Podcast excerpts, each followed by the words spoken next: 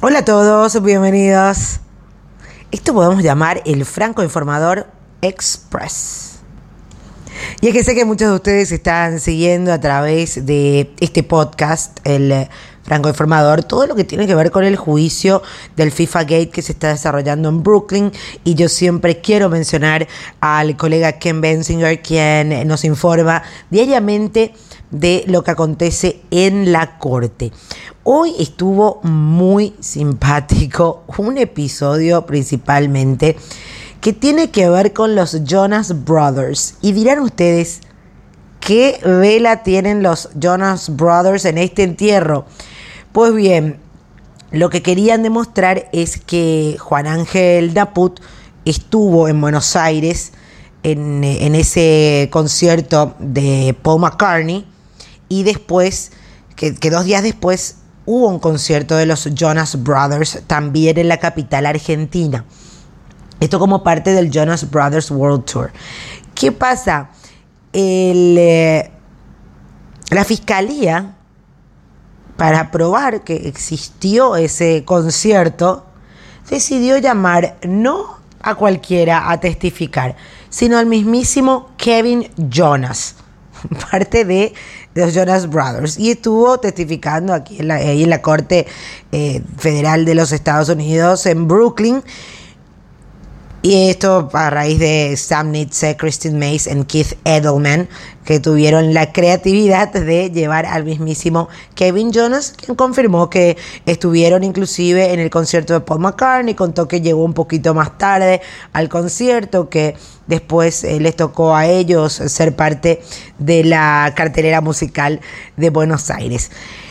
Después se da un hecho que relata a Ken y es que la abogada de Naput, afuera de la corte, puso la canción Stacy's Mom en el celular y empezó a bailar.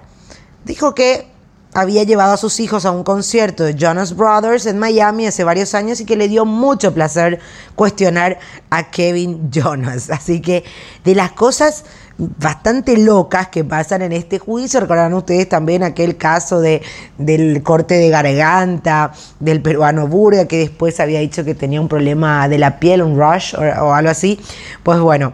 Eh, cosas, cositas que van pasando en esta corte de Brooklyn y que seguramente alegra un poquito más el día a los que cubren diariamente este juicio. Bueno, después declaró un agente de IRS que mm, habló sobre el lavado de dinero y en la examinación cruzada se notó que no había eh, no había conocido a los defendidos en este caso. Pero después se lo llevó a través de algunas transacciones financieras, transferencias bancarias de 2 millones y medio a Conmebol, 7 millones y medio a CONCACAF, por ejemplo, hechos por la FIFA, incluso una transferencia de la compañía Somerton, que en un testimonio anterior se dijo que era usada para compañías de marketing deportivo para que puedan hacer pagos de sobornos. Muchos documentos bancarios que muestran movimientos de dinero en el mundo del fútbol, esto justamente hoy en la, en la corte. Eh, Habla también Ken Bensinger de el pago de FIFA en septiembre de 2014, 2 millones y medio a Conmebol, y un pago que hizo Juan Ángel Naput en abril de 2014 de 39.350 dólares a FIFA, aparentemente para la compra de entradas al Mundial en Brasil.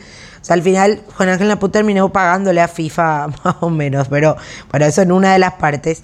Eh, también se habló de pagos de 200 mil dólares en abril de 2004 a Eugenio Figueredo, 200 mil a Romero Zuna, ambos oficiales de la Conmebol en ese entonces. Los fiscales también mostraron que unos días antes Somerton recibió poco más del millón de dólares de TNT Sports Marketing, la empresa que pagaba sobornos a Figueredo, Osuna y muchos otros a cambio de los derechos de la Copa Libertadores y la Copa Sudamericana. También pagos directos a José María Marín de, por ejemplo, 16.500 dólares, 7.957. No hay explicación de por qué se hacían esos pagos, solamente figuran los pagos a estas personas. Y lo otro que también se preguntan hoy es por qué los fiscales nunca llamaron a José Margulies a dar testimonio, ya que él fue el intermediario de sobornos para Traffic, torneos y Full Play. Para las tres empresas era más o menos el nexo José Margulies, que de hecho se arrepintió en 2015 y es colaborador de la justicia estadounidense.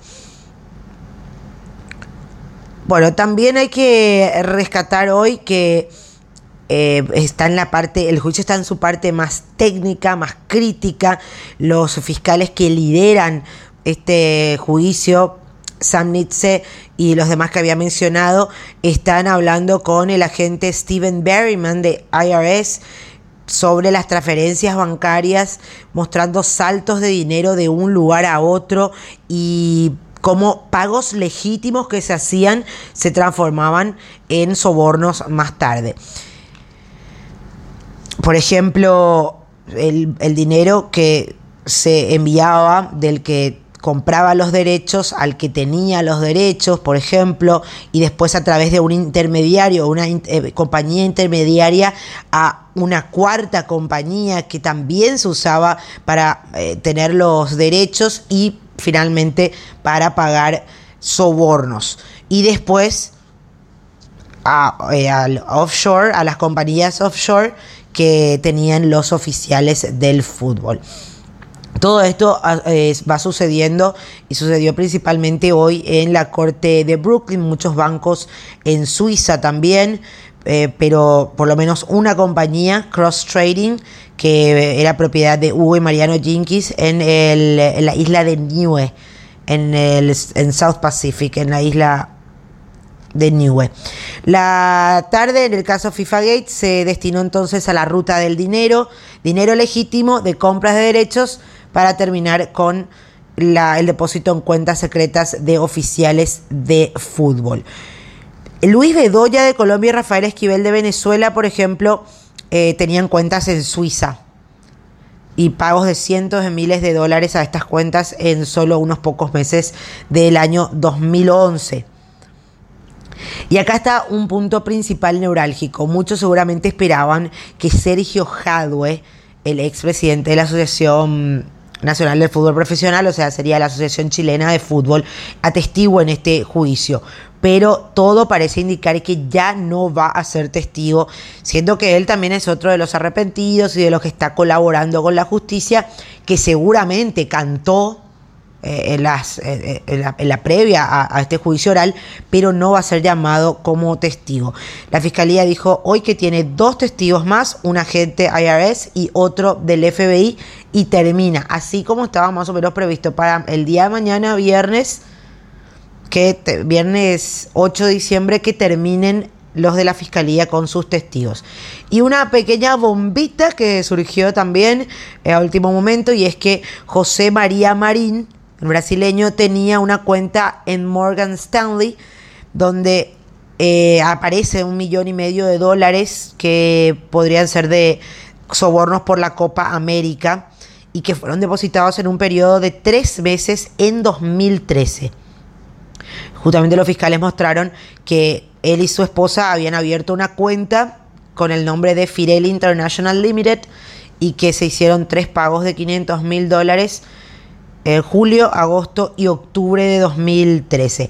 Ahí viene lo principal, lo que ellos quieren demostrar como primera medida que se usaron bancos estadounidenses para realizar pagos de sobornos.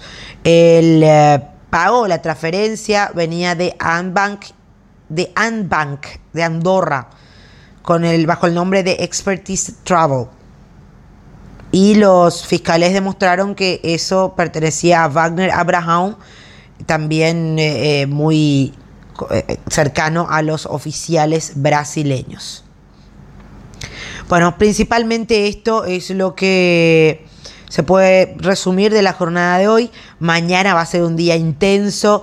Digo mañana para los que están escuchando jueves por la noche, digo este viernes para los que ya están escuchando a primeras horas del el día. Así que va llegando a la final la parte de la fiscalía, después seguramente estará a cargo la defensa de los tres acusados y finalmente se espera que para el 15 de diciembre, próximo viernes 15 de diciembre, se pueda tener todo el caso y dictar finalmente una sentencia. Reitero, la idea es que se haga antes de la Navidad. Esto fue todo muy expresivo a ser, pero finalmente se prolongó. Es que vale la pena, Verita, poder hablar en extenso para que se pueda ir entendiendo hacia dónde apunta el juicio en el caso FIFA Gate. Aguardo los comentarios, siempre. Ustedes son muy importantes.